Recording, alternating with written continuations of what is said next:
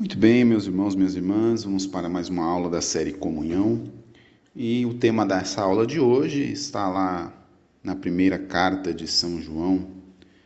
No amor não há temor, antes o perfeito amor lança fora o temor. O tema da nossa aula de hoje é exatamente o medo. Quero recordar que a gente falou o medo como uma das o temor, né, como uma das emoções humanas. E nós falamos que o desequilíbrio interior, uma autoimagem é, que está comprometida, desequilibrada ou está muitas vezes desgastada, ela pode exatamente gerar desequilíbrio nas emoções. E um desses desequilíbrios nas emoções é exatamente na emoção do temor, ou se nós trouxermos, talvez para uma linguagem um pouco mais moderna, o medo. Então, é, existe um temor ou um medo saudável. É, por exemplo, você diante de um perigo iminente, você sentir temor é até um sinal de prudência que você evite. Vou pegar um exemplo muito comum para o tempo que estamos vivendo. No momento dessa gravação, nós estamos na época de chuvas. Está chovendo bastante. E graças a Deus que está chovendo bastante, porque estávamos com um problema de represas com níveis muito baixos. Porém, nas grandes cidades, no Brasil afora, tem ocorrido muitas enchentes. Você, diante de uma enchente, é, é saudável que você sinta um temor de querer entrar numa enchente. É saudável que você sinta medo.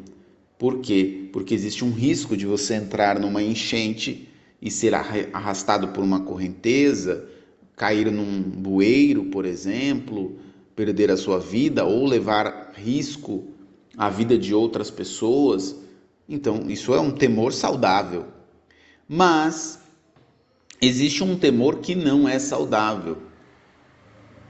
E quando nós estamos com um problema na nossa autoimagem, que nos impede de amar, de nos dar, de amar a Deus, de amar aos outros com liberdade, é, este problema de autoimagem também impede que nós nos apreciemos com amor, com um amor livre, com liberdade plena. E isso é um grande problema, porque quando nós não nos apreciamos como pessoas, nós na verdade nos boicotamos, ou, ou boicotamos os nossos esforços no caminho para a santidade, no caminho para a vivência da caridade, do relacionamento com Jesus, no relacionamento conosco mesmo e com as outras pessoas. E isso, minha gente, muitas vezes fica sendo vivido por uma pessoa durante anos a pessoa ela caminha um pouco na vida de oração, mas parece que ela enrosca e retrocede tudo de novo. Ela caminha um pouco na vida de santidade, parece que ela enrosca e retrocede. Às vezes ela caminha um pouco num relacionamento amoroso, num relacionamento familiar e aí parece que enrosca em alguma coisa e retrocede. Isso é um sinal muitas vezes de uma autoimagem negativa, distorcida que está afetando a sua maturidade humana, maturidade emocional, sua maturidade espiritual. E um sinal claro disso são esses medos desproporcionais diante de questões que não são, na realidade, causadoras de tamanho temor. Então, o medo é um desafio muito presente na vida de, que tem, de quem tem uma autoimagem comprometida, distorcida, negativa. Como eu disse, nem todos os medos são relacionados a isso. Mas alguns deles estão relacionados a isso. Alguns deles estão relacionados a exatamente esse medo do que as pessoas pensam a nosso respeito. Essa é uma característica muito clara de quem tem ainda uma autoimagem distorcida. A pessoa tem medo do que as pessoas pensam a seu respeito. É aquela situação da pessoa nunca se sentir bem sendo ela mesma. Ela não se sente bem na sua própria pele. E o medo, ele é um inimigo da verdade. Por que, que ele é um inimigo da verdade? Porque quando nós estamos com este medo como um fruto dessa autoimagem distorcida, o medo de não agradar os outros faz com que a gente viva em função das pessoas e não em função da nossa identidade. Da identidade que Deus nos deu, assim como nós temos ali a nossa impressão digital, que é uma identidade única, ninguém tem uma impressão digital como a sua. Nós temos uma identidade como pessoa que nos foi dado por Deus. E a partir do meu relacionamento com Deus, eu vou cultivar esta identidade e expressar ao mundo, nos meus relacionamentos, a pessoa que eu sou. Óbvio que nem todas as pessoas vão gostar de mim ou vão se agradar da minha companhia. Óbvio. É natural. Mas não é porque efetivamente eu não vou agradar todas as pessoas de que eu tenha que me enganar e fingir ser uma pessoa que eu não sou. Quando nós estamos sempre tensos, sempre preocupados demais, nós perdemos a autenticidade a autenticidade de ser quem nós somos. Porque nossas convicções, nossas verdadeiras convicções são boicotadas. Porque nós nos prendemos ao que os outros pensam. Não conseguimos expressar ou inteligir de maneira livre por nós mesmos. Mas queremos simplesmente seguir o que os outros pensam sobre nós. E não formamos bem as nossas convicções. E é importante que tenhamos convicções, minha gente. E, e isso eu não estou falando somente num, num contexto humano psíquico, mas num contexto de fé. É importante que nós tenhamos convicções, é importante que nós conheçamos a nossa identidade como pessoas.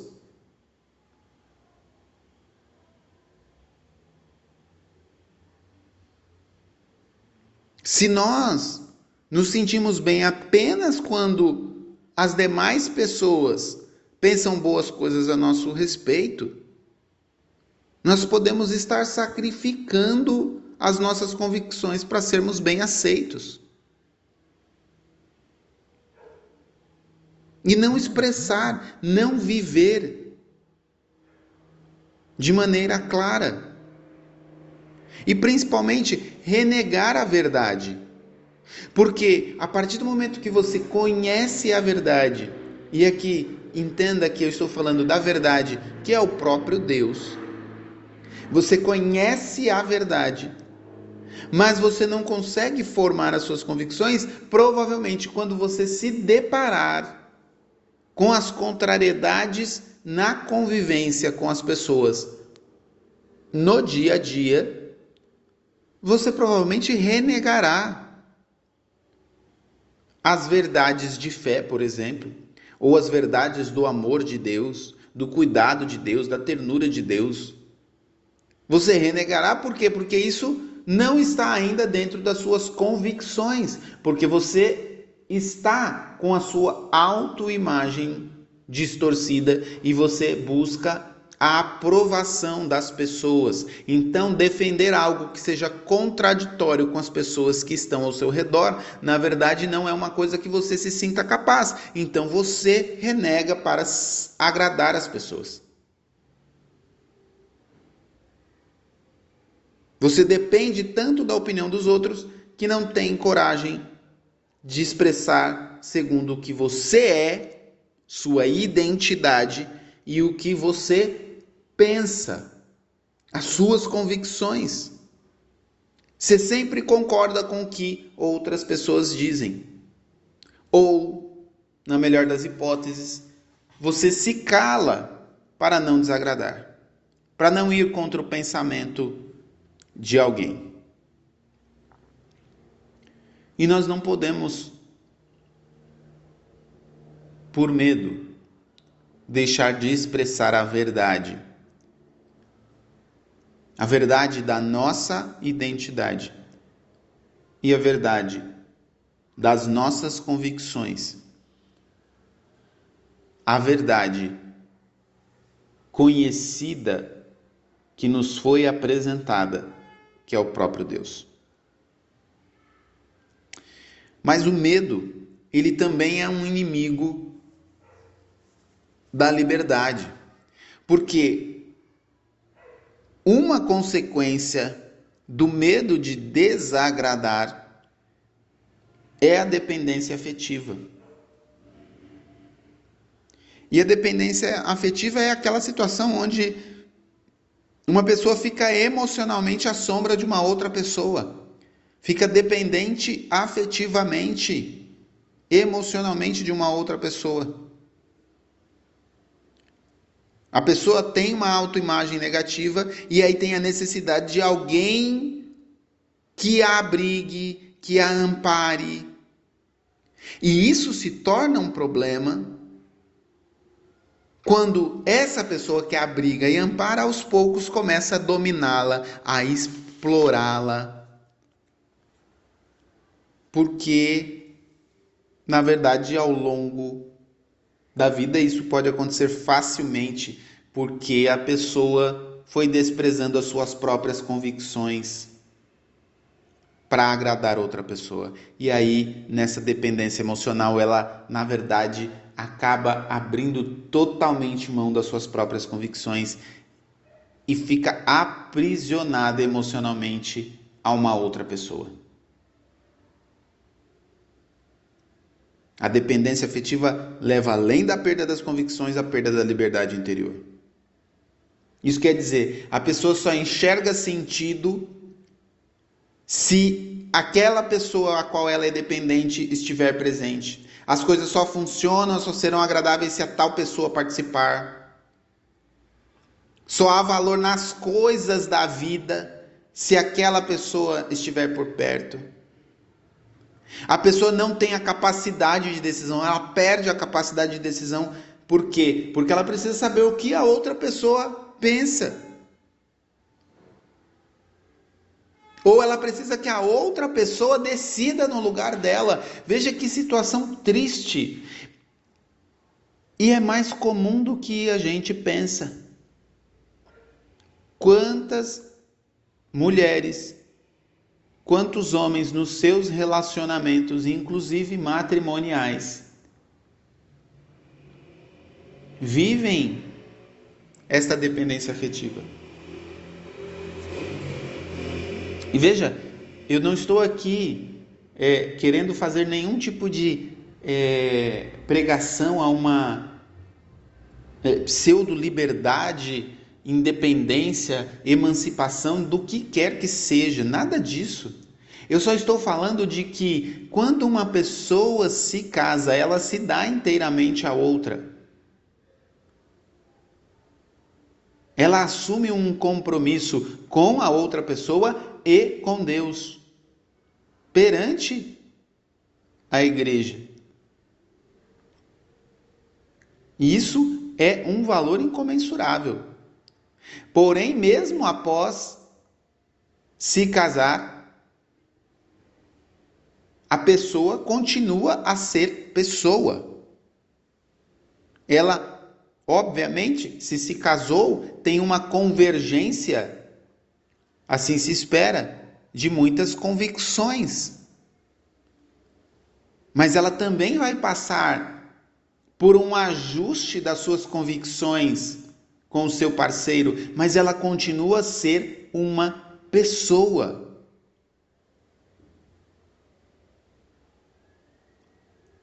E quantas pessoas no relacionamento matrimonial, muitas vezes no relacionamento de namoro, se anulam como pessoa, vivem uma dependência afetiva. Não é uma harmonia afetiva, mas é uma dependência afetiva e carrega um profundo sofrimento dentro de si.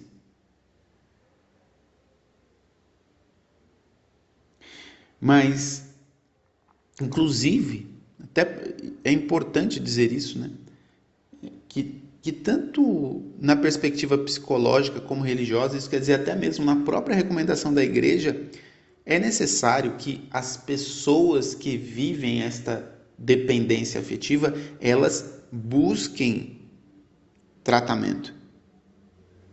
Elas busquem tratamento.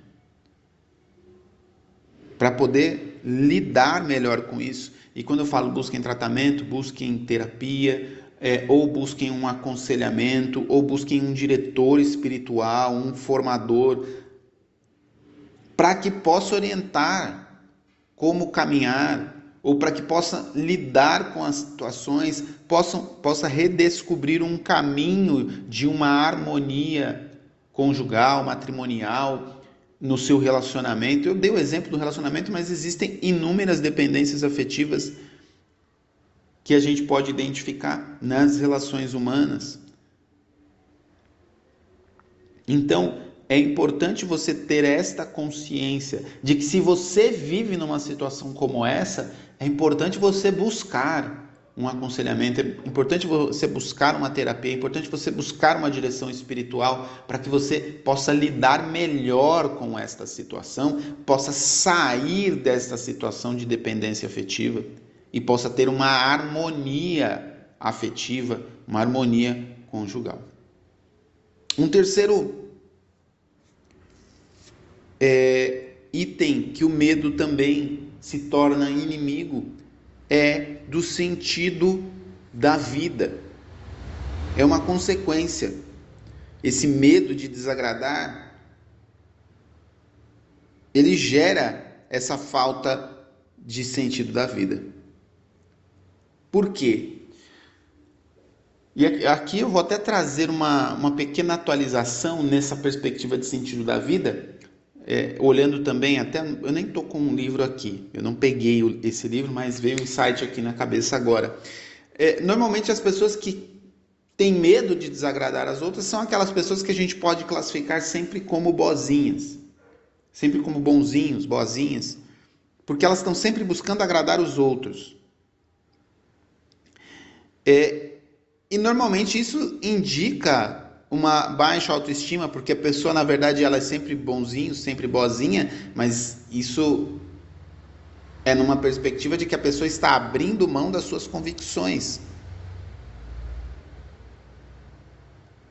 E ela acaba é, sendo suscetível a perder o sentido da vida porque perdeu suas convicções. Então ela começa a viver um vazio existencial porque não consegue conectar a vida de fato com a sua convicção. Ela abriu mão das suas convicções. Às vezes, exteriormente, você percebe sempre aquela pessoa que está fazendo, e, e isso não quer dizer que são todas as pessoas que fazem isso que são assim. É, existem pessoas maduras, isso é, tanto dentro como fora da igreja, existem pessoas tão, tanto religiosas como não religiosas, que são maduras emocionalmente, maduras espiritualmente e que se doam verdadeiramente porque tem a convicção de que isto é a sua missão de vida, de se doar pelo próximo, de se entregar. É uma convicção de vida. E isso é bom, isso é saudável, porque isso faz parte da convicção, da maturidade humana daquela pessoa. Mas existem pessoas que fazem isso, mas o fazem não por convicção.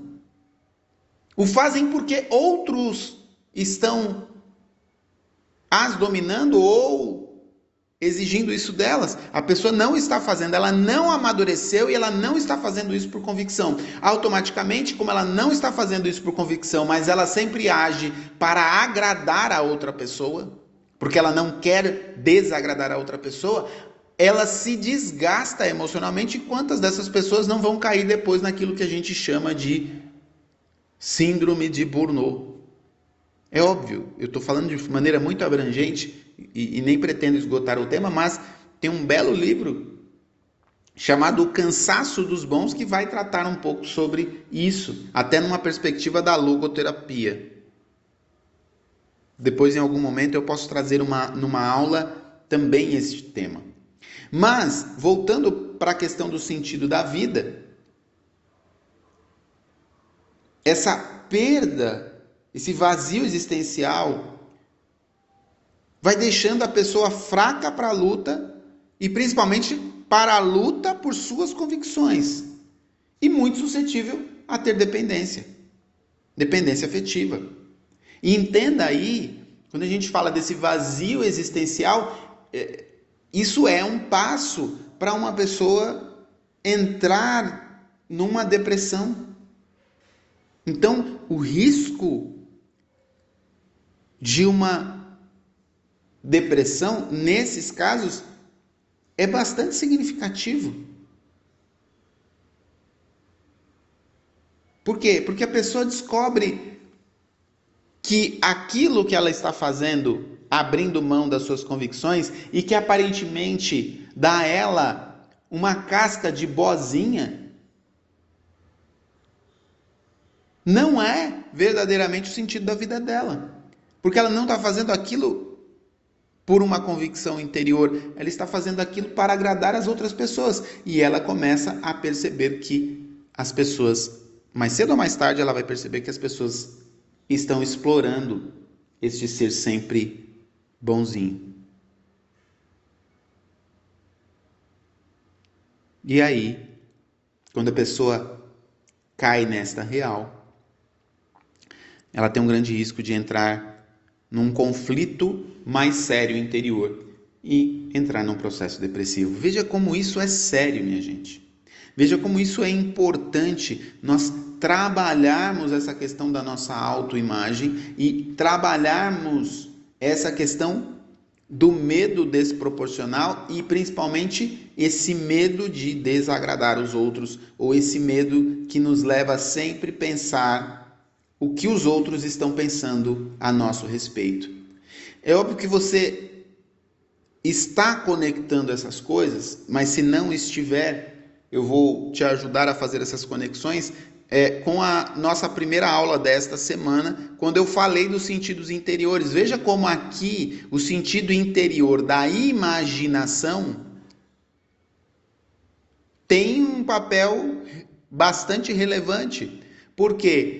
A pessoa age com este temor porque ela está com um desequilíbrio na sua autoimagem e ela quer agradar os outros e ela fica preocupada com o que os outros estão pensando a seu respeito. Aí você imagina que este sentido interior da imaginação está sofrendo com algum desequilíbrio. Por quê? Porque a pessoa está imaginando o que as outras pessoas imaginam dela, pensam dela. O que não necessariamente é a verdade, porque está na imaginação dela. E aí você vai me perguntar: existe solução? Como é que a gente resolve essa questão deste medo que gera essa como, como consequência, esse medo desproporcional gera essa consequência da dificuldade de enxergar a verdade, desta perda da liberdade, dessa dependência afetiva, desse, vazio existencial, dessa perda de sentido de vida. Além de todas as coisas que eu fui falando ao longo de cada etapa, eu digo para você que é necessário uma luta interior pela prática das virtudes.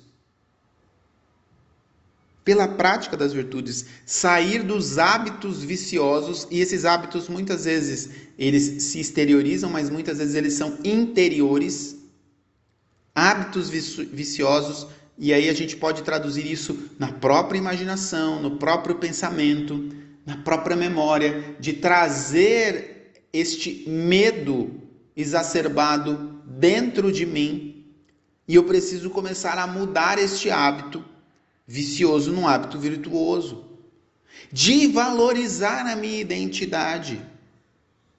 De buscar uma autêntica cura interior. Na vocação inicial a qual sou chamado. A vida e a santidade. Compreender que o sentido da vida de uma maneira mais plena, ele se realiza nesse chamado vocacional que eu tenho, a vida e a santidade, a vida plena, a vida eterna e a santidade. E essa santidade nada mais é do que amar a Deus acima de mim mesmo. Amar a Deus me traz um profundo sentido de vida, mas amar ao outro verdadeiramente também é um caminho de santificação e é um primeiro nível para eu encontrar este sentido de vida aí no dia a dia, no cotidiano, no que está na frente de você, você agir com amor, agir com amor com a sua família, agir com amor no seu trabalho, agir com amor na sua comunidade, agir com amor nos seus relacionamentos, isso traz sentido da vida. É o desafio que a vida te propõe no dia a dia. Mas também realizar o esforço do hábito virtuoso de amar a Deus, de amar ao próximo, mas também de amar a si mesmo. Este amor autêntico a si mesmo. Que te leva a encontrar esta identidade que Deus te deu, essa marca única essa centelha viva que é a sua criação, que é a sua vida e que te faz capaz de dar algo único para o outro. Aquilo que você pode dar para o outro, ninguém mais pode dar. Por quê? Porque você tem uma identidade que ninguém tem igual. Por isso você precisa valorizar este profundo amor, essa centelha viva do amor de Deus que é a sua criação. E compreender que isso, que muitas vezes você despreza, é algo que Deus te deu para que você dê aos outros. Essa sua palavra, esse seu jeito de ouvir, esse seu jeito de falar, esse seu jeito de sorrir, a sua presença, a sua contribuição, o seu trabalho, o seu descanso, a sua alegria,